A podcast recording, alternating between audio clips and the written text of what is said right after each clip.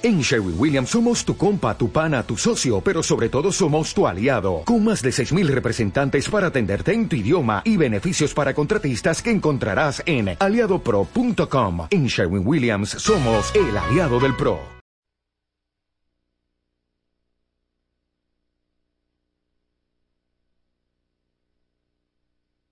Yo disfruto más al ver a mis líderes desarrollarse que ver mi desarrollo personal.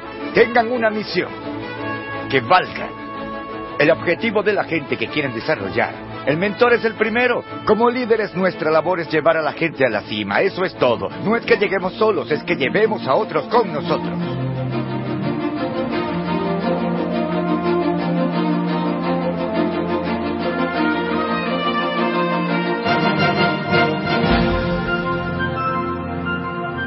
Hoy quiero hablarles sobre cómo desarrollar a los líderes que están alrededor de usted. Lo que vamos a hacer es hablar de cómo convertir productores en reproductores. Verán, las preguntas más importantes que se puede plantear un líder son estas. Primero, ¿estoy desarrollando mi potencial como líder? Y segundo, ¿ayudo a otros líderes a desarrollar su potencial? Mi experiencia y mi observación han sido que la mayoría Quizás la mitad de la gente que es líder desarrolla su potencial, pero lo que a mí me impresiona trabajando con líderes o desarrollando otros líderes es que solo el 5% de los líderes que conozco de veras desarrollan más líderes. Lo que trato de decir es esto. La mayoría no desarrolla líderes, desarrolla seguidores. Y jamás triunfará ni su organización ni mi organización si todo lo que hacemos es solo tener seguidores que nos siguen. Esa no es la meta. Y el entrenamiento que vamos a abordar hoy los ayudará a desarrollar otros líderes en su vida. Quiero que marquen en su manual que muchos productores no son reproductores. Y a mí me retó en el 87 Peter Drucker. Em, pasé un par de días con él y con otros 25 líderes Ahí él me retó y siempre me hacía la pregunta, John, eh, ¿a quién estás reproduciendo? ¿Quién te suplantará? ¿Qué tipo de legado vas a dejar aquí? Y recuerdo que él decía y repetía, repetía y repetía, no existe el éxito sin un sucesor. En el 87 me retaron como líder joven a decir, ¿a quién voy a reproducir? ¿A quién le entregaré mi vida? ¿A quién desarrollaré? ¿A quién entrenaré? ¿Con quién voy a trabajar? ¿A quién puedo atraer que de veras siga mis pasos? Ese fue mi compromiso de líder joven en el 87. Y mi meta es compartir aquí las razones para que desarrollen otros líderes y para que lleguen a crearse la pasión de desarrollar y entrenar líderes y hacer que otros puedan incluso llegar más lejos que ustedes. Que ustedes. Revisemos el manual y veamos qué podemos hacer para ver cómo nos convertimos en reproductores. ¿Por qué el líder debe reproducir líderes? Primero, el crecimiento de la organización está directamente ligado al potencial del personal. Es decir, la organización crece según su gente, así de sencillo, siempre ha sido así.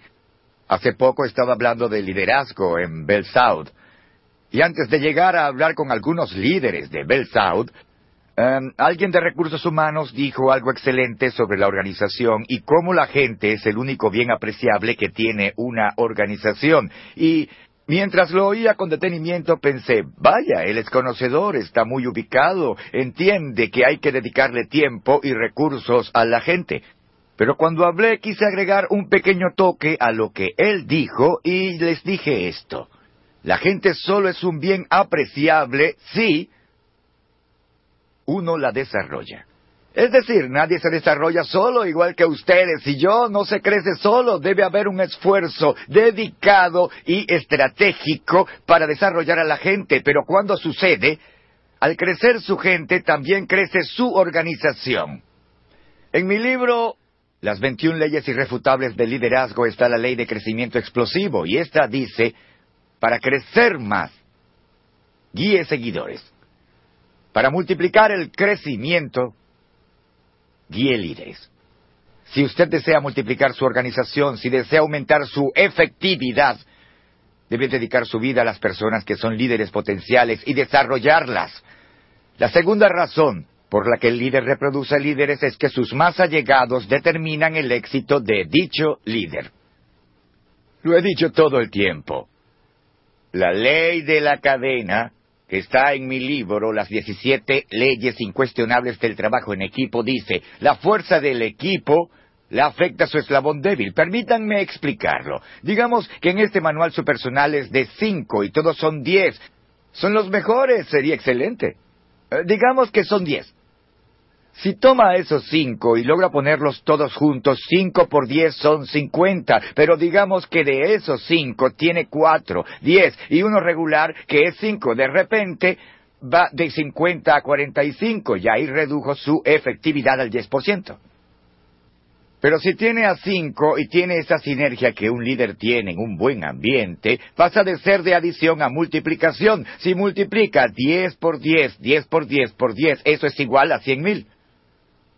Si tiene a cinco sinergéticamente, guiando y creciendo juntos y alcanzando su potencial, su beneficio es enorme si tiene una persona en ese grupo.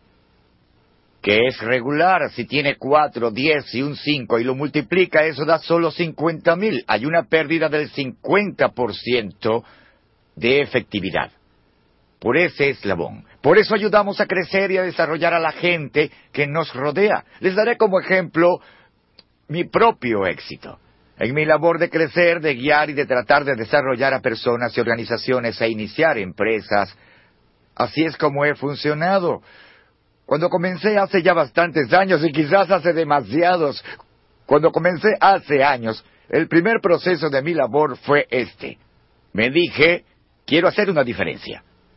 Y me esforcé mucho en, pues, esforzarme. Le puse todo mi esfuerzo a lo que hacía porque quería hacer la diferencia y entendí rápido que aunque podía hacer una diferencia por mí mismo, la diferencia no era mucha. Es como quienes me dicen, John, yo me hice solo, me formé solo, me hice sola. Cuando me dicen eso, digo, oh, lo siento. Porque si usted se hizo solo, no ha hecho mucho. Llegué a entender que hacerme yo solo no bastaba. Uno de los libros que siempre tengo a mano se titula El indispensable. Escuchen esto. Cuando te sientes importante, cuando te florece el ego, cuando llegas a tomar por sentado que eres el más calificado del sitio, cuando sientes que al irte dejas un hoyo imposible de llenar, sigue tu guía sencilla y ve cómo te vuelves humilde. Llena una cubeta con agua, mete la mano hasta la muñeca, sácala y el hoyo que queda es lo mucho que te van a extrañar. Puedes salpicarlo todo al entrar, puedes mover toda el agua, para y enseguida verás que se ve tal como estaba. La moraleja de este ejemplo es que siempre den lo mejor, que sientan orgullo, pero recuerden que nadie es indispensable. Usted y yo, obrando solos, no haremos una gran diferencia. Yo pasé de querer hacer una diferencia a ahora querer hacer una diferencia con gente. Es decir, dije, bueno, para esa diferencia debo tener gente en mi equipo, así que formé un equipo. Lo bueno fue que entendí que necesitaba gente para lograr algo. Pero metí a toda la gente que quería entrar. No los entrené ni los desarrollé. Llegué a creer que solo porque tenía más gente me iría mejor, pero tener más gente no significa que nos va a ir mejor. Es más confuso. La meta no es más gente. De pronto entendí que así no funcionaba nada. Paso de quiero hacer una diferencia a quiero hacer una diferencia con gente. Al paso tres, que es quiero hacer una diferencia con gente que quiere hacer una diferencia. ¿En dónde me hallaba? Incluía a quien quería hacer una diferencia. Les haré una pregunta, seguro les ha pasado. ¿Alguna vez alguien ha entrado a su equipo Alguien que ustedes querían que estuviera en el equipo, pero que al llegar vieron que no quería esforzarse mucho, que no tenía la misma visión, ni la misma pasión, ni las mismas metas. ¿Cuántos han incluido a alguien en su equipo que al llegar no ayudaron mucho con la mano? Sí, sí, haz esto, Charlie, haz esto, Charlie. ¿No termina uno odiando a Charlie, me explico? ¿Eh? Eso lo entendemos, lo entendemos. Así descubrí que la meta no es solo gente. En ciertas compañías y organizaciones contratan a mucha gente, pero la meta no es solo gente. Hay que ayudar a la gente a mejorar. Ellos solo son bienes apreciables. Si usted los desarrolla, pasé de quiero hacer una diferencia a quiero hacer una diferencia con la gente, a quiero hacer una diferencia con gente que quiere hacer una diferencia, que tengan la misma pasión, el mismo deseo. ¿Saben qué hallé? Hallé que muchos que quieren hacer la diferencia no tienen la habilidad para hacerla. Ahí fui al cuarto paso que es quiero hacer una diferencia, con gente que quiere hacer una diferencia y que puede hacer la diferencia. Esto es lo que descubrí. Al desarrollar líderes y a gente a su alrededor, debe contemplar dos cosas, actitud y habilidad. Y no sustituyan una por otra. Al decir quiero hacer una diferencia con quien quiere hacer una diferencia, hablo de actitud, de gente que de veras lo quiere, porque aunque muchos quieran, no tienen la habilidad para ello. ¿Me siguen? Dije, no, necesito actitud y también necesito habilidad. No hay nada peor que alguien con habilidad y con mala actitud. ¿eh? ¿No hemos visto eso? Lo bueno cumple en su meta, lo malo es quién los quiere. Y quizás Nada es más difícil que alguien con buena actitud pero que le falta habilidad. Realmente se esfuerzan y son excelentes colegas, pero simplemente no tienen el don ni la habilidad para llegar a la cima. Son ambas cosas. Yo pasé de quiero hacer una diferencia a quiero hacer una diferencia con gente. Quiero hacer una diferencia con gente que quiere hacer una diferencia. Quiero hacer una diferencia con gente que quiere y puede hacerla. Dije, Eureka. Pero no llegué. Todavía me faltaba un paso porque el paso número cinco va más allá de quiero hacer una diferencia con gente que quiere y puede hacerla. El paso número cinco es hacer una diferencia con gente que quiere hacerla, que puede hacer la diferencia. Oigan bien, haciendo algo que haga la diferencia. Es decir, tengan una misión que valga el objetivo de la gente que quieren desarrollar. Eso hace toda la diferencia del mundo. Y tengo suerte. Tuve el placer de fundar tres compañías y tengo gente excelente a mi alrededor. Me emociona quiénes son y cómo me ayudan. Pero hace poco, el libro que escribí hace años, Las 21 leyes irrefutables del liderazgo, pasó la marca del millón y en la convención del libro de Orlando tuve el placer de halagos de Tomás Nelson, el editor, y también tuve el placer de tener a mi gente clave del equipo que me ayudó a llevar ese libro a un millón en ventas. Lo mejor de la noche es que me dieron veinte minutos. Me paré y le agradecí a la gente que hizo la diferencia. Recorrí todo el salón dándoles las gracias, hablé con la gente y compartí con ellos cómo me ayudaron a llegar allí. Y esa noche, cuando volví con mi esposa al hotel, le dije, lo mejor de la noche, me dieron obsequios, además la pasé muy bien, le dije, lo mejor de la noche fueron los veinte minutos en que le dije a toda mi gente, de veras, la única razón por la que pasamos el millón es porque están en mi equipo. Escuchen muy bien esto, que es algo que yo sé sin duda alguna. Nadie, nadie puede surgir tanto por sí mismo como puede con alguien más. Solo en equipo se logra todo el sueño. Si ustedes y yo deseamos llegar al nivel que queremos llegar, no podemos obrar solos, por eso desarrollamos a los líderes que nos rodean. Bien, hay otra razón para desarrollar al líder cercano, que es el número tres. Toda organización tiene falta de líderes. Eso les aseguro. Jamás he ido a una compañía u organización donde me digan, John, te diré algo. Vaya, tenemos a demasiados líderes buenos en la compañía. Diría, ¿qué? ¿Qué? ¿Qué? ¿Qué?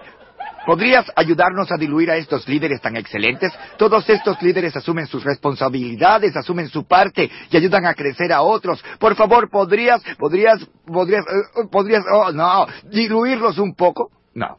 Se cumple en su organización y en la mía. Jamás sobran líderes. Según la encuesta Gallup, cuando la gente se va de su organización, el 65% se va en realidad por su gerente. Su gerente. Es decir, que la mayoría de las personas se van por lo malo del liderazgo. Peter Drucker dice, mucho de lo que llamamos gerencia consiste en dificultarle a la gente hacer su trabajo. ¿Y no es verdad? Vaya. Por eso yo imparto esto. El gerente no quiere cambios. El líder quiere cambios. El gerente es un termómetro que indica temperatura, el líder es un termostato, crea la temperatura. Oigan, liderazgo en su manual. Liderazgo es el valor de asumir uno un riesgo, liderazgo es el valor de abrirse a ideas nuevas, liderazgo es estar insatisfecho con la realidad actual, liderazgo es asumir responsabilidad. Donde otros crean excusas, liderazgo es ver las posibilidades en una situación donde otros ven limitaciones, liderazgo es crear en otros la capacidad de soñar, liderazgo es inspirar a otros con la visión de lo que pueden aportar. Liderazgo es su alma llegando a la de los otros. Liderazgo es la integración de mente, cuerpo y alma, es el poder de uno hecho muchos y de muchos hechos uno. Liderazgo es la capacidad de interesarse y con ello desarrollar ideas, energía y la capacidad de otros. Liderazgo es el deseo de sobresalir del grupo. Es la habilidad de dejar el ego en aras de lo que es mejor. El liderazgo es mucha valentía, el liderazgo es una mente y un alma abierta. El liderazgo es el sueño hecho verdad. Es un hecho. He hallado que en toda organización, si hay un problema, el mismo es que hay falta de líderes. Por eso hablamos de desarrollar líderes alrededor. Como saben, tengo trayectoria como pastor. Y hace años, en una iglesia en San Diego, decidimos crear grupos pequeños. Jamás lo olvidaré. Hablaba ante miles de personas y los retaba a formar grupos. Los organizamos y todo iba muy bien. Creamos muchos grupos, pero como en ocho o nueve meses, cientos de grupos se fueron deshaciendo hasta que solo quedaron pocos. La razón es sencilla. No había entrenado líderes para guiar cada grupo. Solo creamos grupos de gente sin primero entrenar y desarrollar líderes. Pedí un tiempo, me retracté y dije, es un error. Tomemos unos años para crear líderes, y bien durante esos años creamos cientos de líderes. Cuando comenzamos con los grupos, como en unos ocho meses, teníamos más de dos mil personas. ¿Por qué? Porque entendimos que para ser efectivos hace falta un líder de grupo. Suena muy sencillo, pero siempre veo, en especial en compañías y en organizaciones, que no invierten en entrenar líderes y solo invierten quizás en un gerente para tratar a la gente, pero no en guiarlos. Y el liderazgo es lo que eleva de nivel. La gerencia a veces tiene una noción de represión, pero el liderazgo tiene una noción más de crecimiento, más habilitante. El cuarto. Repasemos antes del cuarto ¿Por qué el líder reproduce líderes? Primero, el crecimiento de la organización está directamente ligado al potencial de su personal. No se crece más que el personal. Segundo, el éxito del personal determina el del líder. Tercero, toda organización tiene falta de líderes. El cuarto, el líder atrae líderes. Una razón para desarrollar líderes en su organización es por lo que hacen. Atraen otros líderes. Mientras más líderes haya en la compañía, más líderes potenciales ustedes van a atraer. Ahora, escuchen, el líder reconoce a otro líder. El líder ve al líder potencial. Un líder guía a otro líder. Ese es el modelo. Ya hablaremos de eso. Solo un líder hace crecer a un líder. Por eso debe tener líderes. ¿Cómo desarrolla un ambiente de líderes? Se desarrolla contando con líderes. La ley del magnetismo dice, lo que eres es justo lo que atraes. Ahora, ¿a quién atrae su organización? ¿A qué tipo de gente atrae su organización? Es que una compañía es como una puerta batiente. Entra gente, sale gente, entra gente, sale gente. El asunto no es que la gente entre y salga. El asunto es quién entra y quién sale. Si deja entrar nueve y diez, es perfecto. Y si salen unos y dos, pues mejor todavía. Pero si entran los tres y salen los nueve, ahí hay problemas. Lo que deben entender es que van a traer lo que son. Mientras más líderes buenos tenga, va a desarrollar lo que llama un ambiente de líder, que se vuelve una cultura de líderes. Comienza siendo un ambiente y se vuelve una cultura de líderes. Eso es. Esto es lo que hallé. Diez atraen diez. De hecho, si a los diez les fuera posible hacerlo, atraerían a los once. ¿Me entienden? Sin duda. El diez atrae al diez. El 9. El 9 atrae al 8. Dejan un espacio. El 7 atrae a los 4. El 6 puede atraer a los 2 o a 1. La realidad es que mientras más bajo el nivel del líder, en cuanto a capacidad y habilidad y seguridad, más espacio quiere entre él y la gente a la que guía. Si el líder atrae líderes, mientras mejor sea la calidad de los líderes que tenga, mejor será la calidad del líder potencial que atraerá. Al principio, dije que las preguntas más importantes que un líder se puede hacer es, primero, ¿estoy desarrollando mi potencial como líder? Segundo, obviamente, ¿estoy desarrollando el potencial de otros líderes? En el 73 me retaron a desarrollar mi potencial como líder y me puse en un plan de crecimiento personal para tratar de alcanzar el potencial que Dios me ha otorgado y ser el mejor líder que pudiera ser. Eso fue en 1973. Entré a un plan de crecimiento personal y desde entonces lo hago anualmente. Pero fue hasta el 87, 14 años después, cuando cumplí 40, que entendí que no estaba desarrollando líderes. Tenía seguidores y mucha gente ayudándome, tenía mucha gente en mi equipo, tenía quien dijera, buen trabajo, ¿cómo te ayudo? Y colaboraban, trabajaban muy bien para mí. Pero entendí que no usaba mi potencial, comencé a sentir un poco de inquietud y un poco quizás de depresión, me decía, no estoy donde quiero, voy por la mitad, y hay muchas cosas que yo quiero lograr. De hecho, fue uno de esos pocos días que desarrollé la otra ley de las 21 leyes irrefutables del liderazgo, la ley del círculo íntimo, aquellos que en su entorno determinan el nivel de su éxito. Y fue allí cuando dije, pasaré el resto de mi vida, en el 87, desarrollando líderes. Mi prioridad no es escribir, mi prioridad no es hablar en corporaciones y compañías, mi prioridad es guiar, desarrollar y entrenar líderes y me ha sido increíblemente beneficioso. ¿En qué resultó? Sigo aprendiendo y creciendo. Todavía estoy desarrollándome. Pero también estoy viendo a mi equipo cómo aprende, cómo crece y cómo se desarrolla. Y les digo algo. Pasé por una transición hace cuatro años donde disfrutaba más viendo a mis líderes desarrollándose que viendo mi propio desarrollo. Disfrutaba más viendo su éxito que viendo mi propio éxito. ¿Por qué?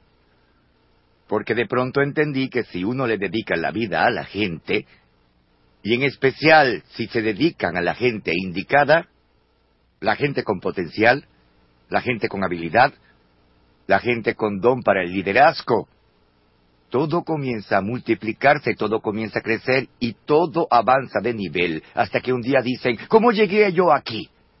Es muy fácil. Llegan allí por desarrollar a su círculo íntimo. Harvey Firestone dijo esto. Crear y desarrollar a la gente es la tarea más importante del liderazgo. Yo creo en eso. Trato de hacer eso. Y mi meta es ayudarlo a desarrollar líderes a su alrededor.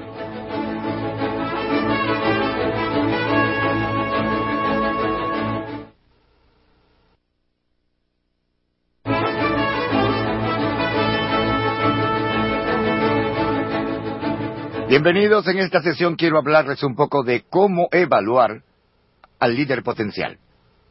En su manual es más fácil despedir gente que entrenarla. Ningún buen líder se ha creado reputación despidiendo gente. Muchos han creado reputación desarrollando gente. Hace varios años di una conferencia para Chick Filet Respondiendo preguntas, un gerente joven de una de sus tiendas se levantó y me preguntó esto. Dijo, John, ¿cómo desarrollo líderes? Le respondí con mucha rapidez, le dije, haya líderes potenciales. Bajó la cabeza, se sentó, se puso de pie porque entendió que esa no era la pregunta. Levantó la mano y dijo, ¿cómo desarrollo líderes potenciales?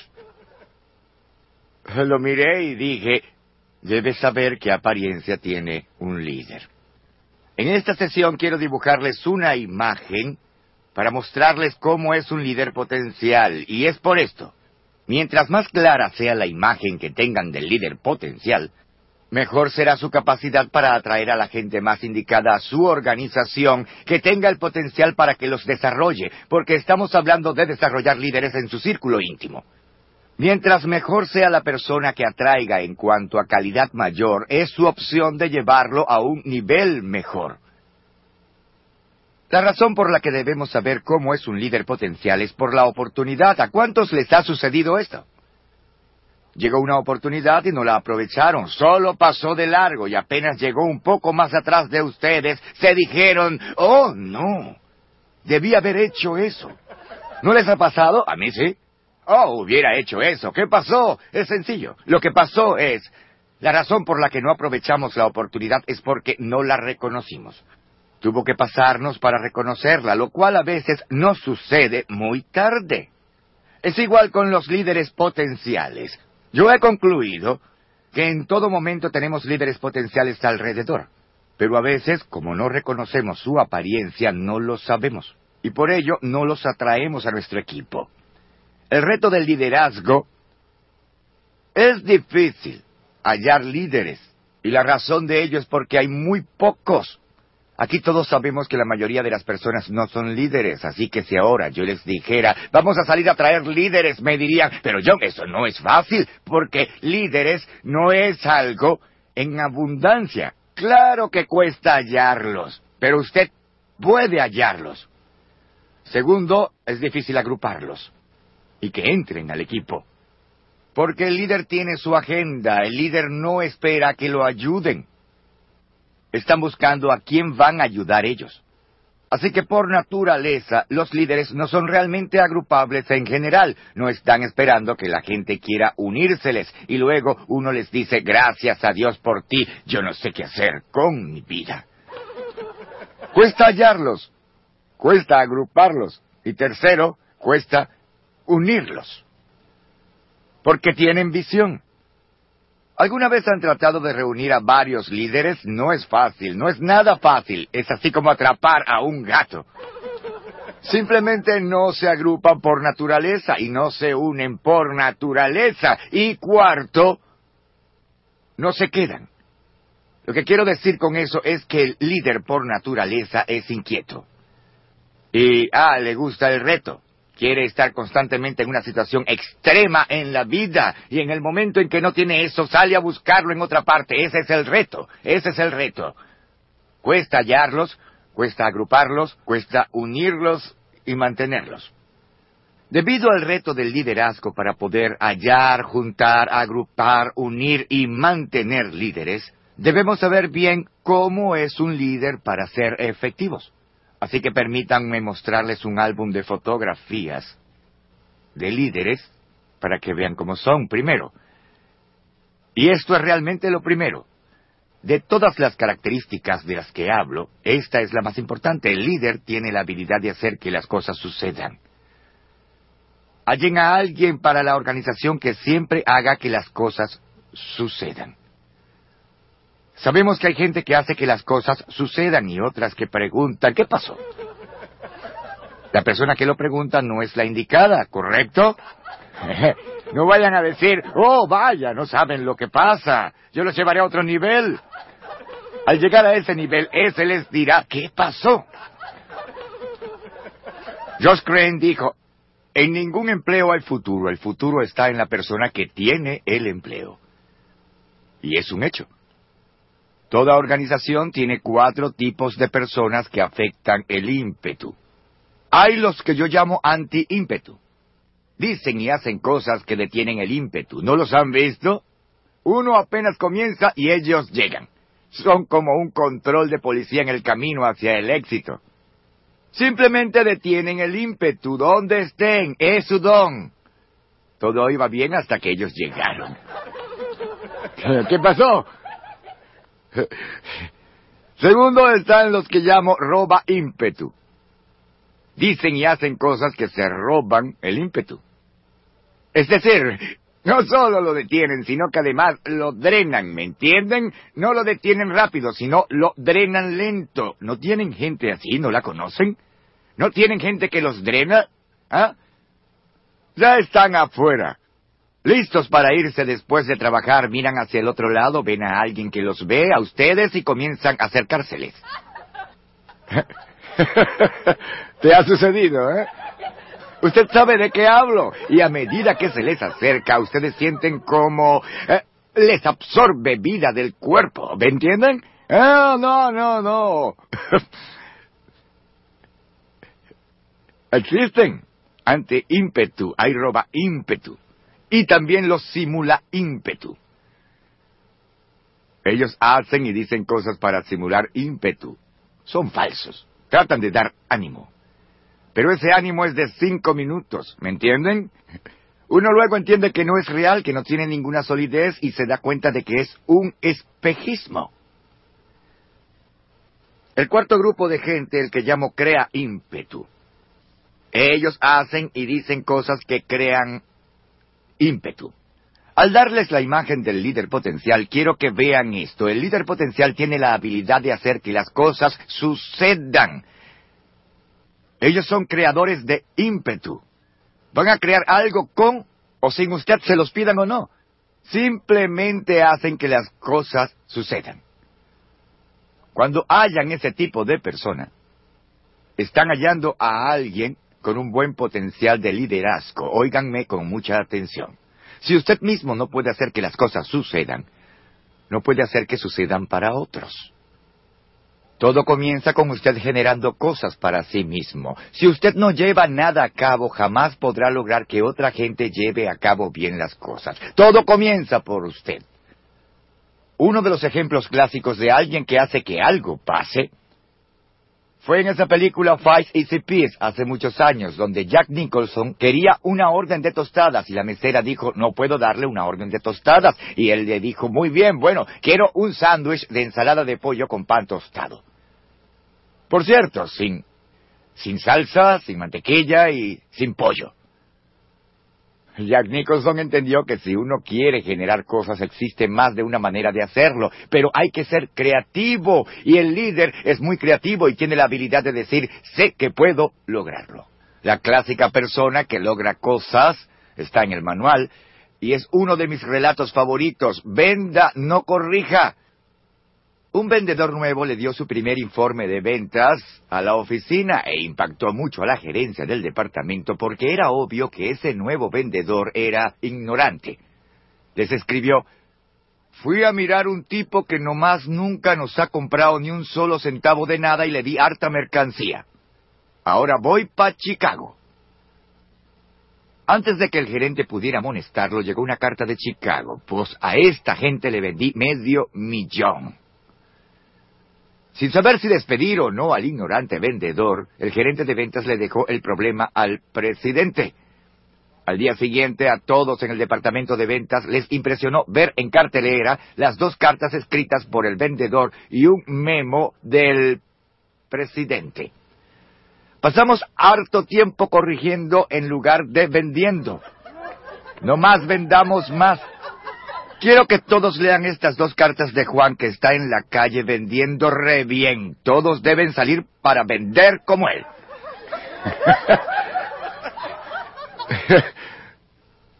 Eso lo dice todo, ¿no? Juan es una persona que tiene la habilidad de llevar a cabo las cosas, ¿me entienden? Él simplemente sale a vender. Cuando busquen un líder, pregúntense, ¿lo lleva a cabo? Si lo lleva a cabo solo, créanme, lo llevará a cabo para otros. Eso es un hecho absoluto. La segunda imagen que quiero darles del líder es, el líder influye en otros. Durante años he enseñado que el liderazgo es influencia. Los líderes tienen dos características. Una es que tienen rumbo. Y la otra es que son capaces de persuadir a otros de seguirlos. Eso es liderazgo. Hace años estaba en Michigan y estaba dándole una charla como a unos 150 presidentes y directores de organizaciones. Les estaba hablando de las 21 leyes irrefutables del liderazgo. Todo el día hablamos de liderazgo y presidencia. Durante las preguntas, uno de los presidentes dijo, uno de los retos de mi compañía es hallar líderes potenciales. Dijo, tengo a cuatro o cinco que creo que son nuevos líderes clave. Pero dijo, ¿cómo sabe uno? Porque en algunas organizaciones tienen distintos niveles y es muy difícil por el liderazgo por posición. Ese día compartí con él algo que le interesó a los presidentes y directores. Lo que compartí con él fue, tome a los cuatro o cinco que tiene y pídales que hagan un proyecto comunitario y, además, voluntario. Sáquelos de la oficina, póngalos dentro de la comunidad y deje que guíen voluntarios. Y les dije más, verá que sus mejores líderes siempre son los que pueden guiar voluntarios.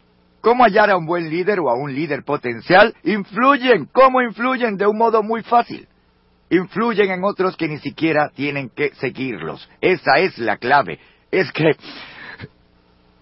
Hace poco estuve en West Point, pasé dos días y medio trabajando con ellos en liderazgo, me invitaron y la pasamos muy bien, porque yo admiro muchas cosas que han hecho. Pero trabajando en liderazgo, una de las cosas que dije fue, en especial para los de más antigüedad, fue, para ustedes el reto es salir de esta institución. Porque toda su vida han estado en una cima de liderazgo. Pero el mejor liderazgo, el mejor líder jamás se basa en su posición. Jamás la posición no hace al líder.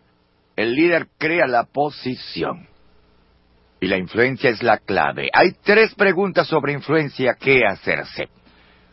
Como líder hay tres preguntas de influencia que yo hago. Primero, en quién influyen, es decir, quién los sigue. Segundo, quién influye en ellos, es decir, a quién siguen. Esto es clave. En quién influyen. ¿Quién influye en ellos? Y tercero, ¿están ganando o perdiendo influencia? Es decir, están surgiendo, si ganan influencia, están surgiendo. Si están perdiendo influencias, seguro van en descenso. Los niveles de influencia son algo así. El nivel más alto es el grupo de personas o líderes que influyen en todos. Es el más alto. Es gente que influye en todos en la organización. El siguiente nivel es aquellos que influyen en sus superiores influyen a los superiores y están quienes influyen en los colegas y están quienes influyen en subalternos. El nivel más bajo son aquellos que no, que no influyen en nadie. Sé que entienden. Son quienes llegan y nadie los ve, ¿me entienden? No hay nadie. Es como el que fue al psiquiatra y le dice el problema es que nadie me oye, psiquiatra, y dijo, ¿qué dice?